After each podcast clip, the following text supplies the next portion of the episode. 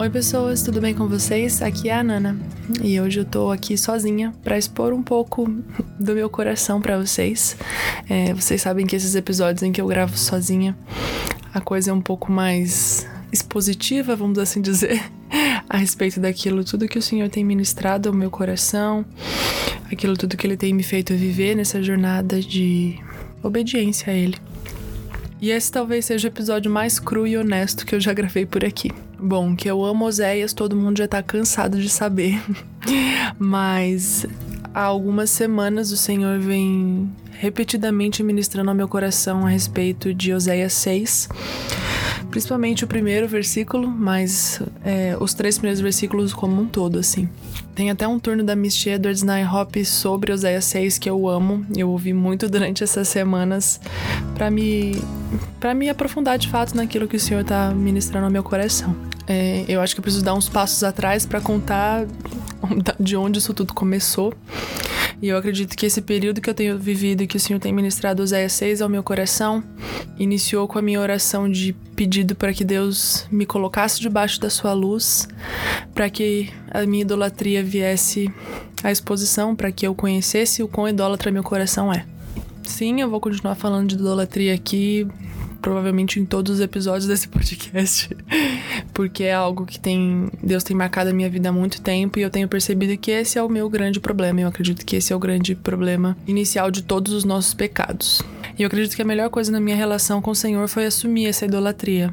É, olhar para a idolatria não somente como algo que foi cometido no passado, mas algo completamente real na minha vida hoje. Eu acredito que ela é a raiz de todos os nossos pecados, como eu já falei em outros episódios, então Nada melhor para matar um problema do que ir até a raiz dele. Bom, vamos lá. Oséias 6:1 diz: Venham e voltemos para o Senhor porque ele nos despedaçou, mas vai nos curar. Ele nos feriu, mas vai atar as feridas. Eu vou ficar bem emocionada gravando esse episódio, não tenho a menor dúvida disso.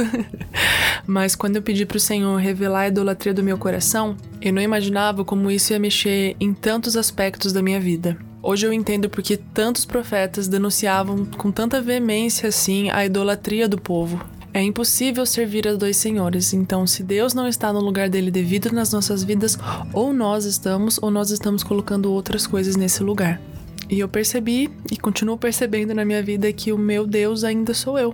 E eu vejo o Senhor me fazendo passar por esse processo que ele descreve aqui em Oséias 1, que ele feriu e ele vai sarar. Eu vejo o Senhor me expondo a sua luz como resposta a um pedido da minha própria oração e como essa luz muitas vezes me faz me sentir ferida, porque eu percebo quão idólatra eu sou, porque eu percebo que eu tô tão distante de qualquer lugar que eu penso que eu poderia estar. Isso é bom, isso destrói qualquer egocentrismo, isso ajuda a tirar a gente do controle das nossas próprias vidas. E como esse próprio versículo diz, ele não nos despedaça, ele não nos fere sem nos curar de volta. Ele faz todas essas coisas, todo o trabalhar dele, disposição à sua luz para nos revelar quem de fato nós somos, não é seguido de um Deus que nos deixa assim feridos abandonados ao relento. Mas todo esse tratamento de Deus a respeito de nos ferir é, é sobre o Deus que fala no verso 2. Depois de dois dias nos dará vida, ao terceiro dia nos ressuscitará e viveremos diante dele. O Senhor não nos fere puramente, gratuitamente, sem nos dar vida, sem nos dar o seu amor em troca. Hoje eu tenho dimensão da, do perigo da oração que eu fiz, pedindo para Deus me revelar a idolatria do meu coração. Eu digo perigo de brincadeira porque a gente não tem noção do quão idólatra o nosso coração é.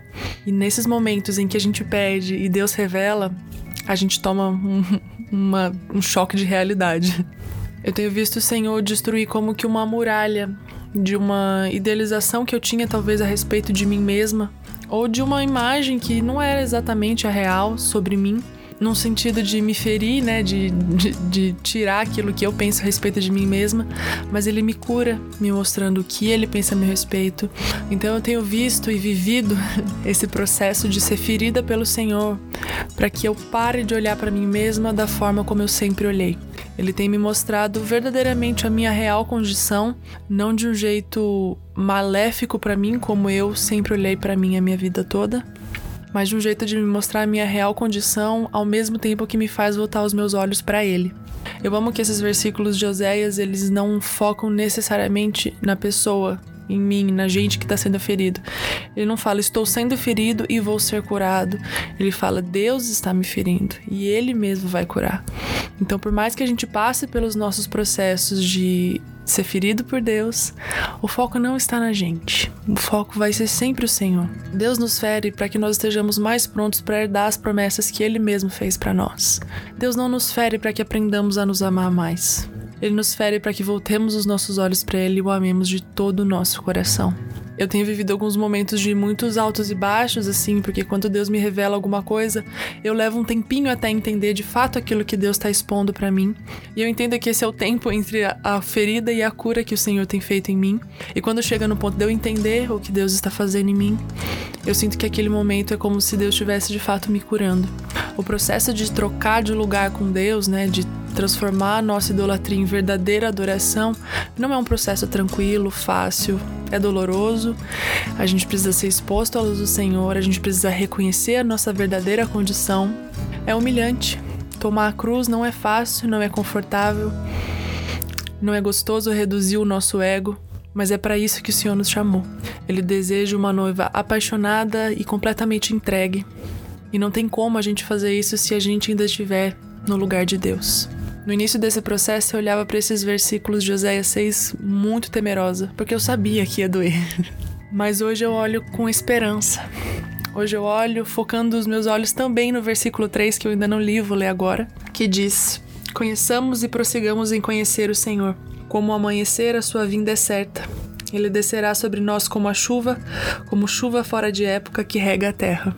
Nesse processo que Deus tem me colocado de ser exposta à sua luz e destronar o ídolo que eu criei de mim mesma, eu tenho aprendido que a maneira eficaz de fazer isso é gastando tempo em conhecer o Senhor.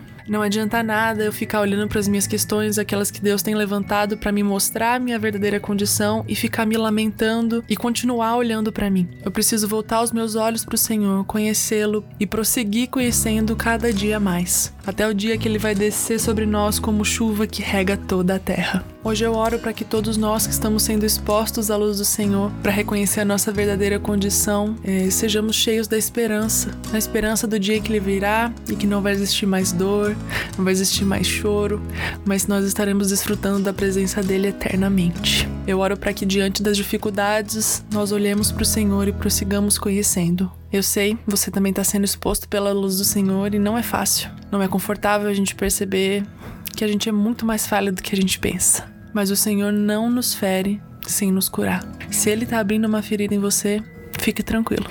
Ele mesmo vai sará-la. Portanto, voltemos os nossos olhos para o Senhor. Conheçamos e prossigamos em conhecê-lo. Então é isso, gente. Esse foi um episódio bastante honesto. Eu espero que sirva de alguma forma como esperança para vocês e um reforço para lembrá-los de voltar os olhos para o Senhor. Eu falo muito aqui sobre contemplação, sobre voltar os nossos olhos para o Senhor e ser apaixonado por Ele, mas eu também entendo que quando o Senhor está expondo as nossas dificuldades, as nossas falhas, a gente encontra dificuldade em, em voltar os nossos olhos para Ele. Mas mesmo na dificuldade, esse é o caminho que nós devemos prosseguir. Então é isso, gente. Até o próximo episódio. Um beijo e um queijo.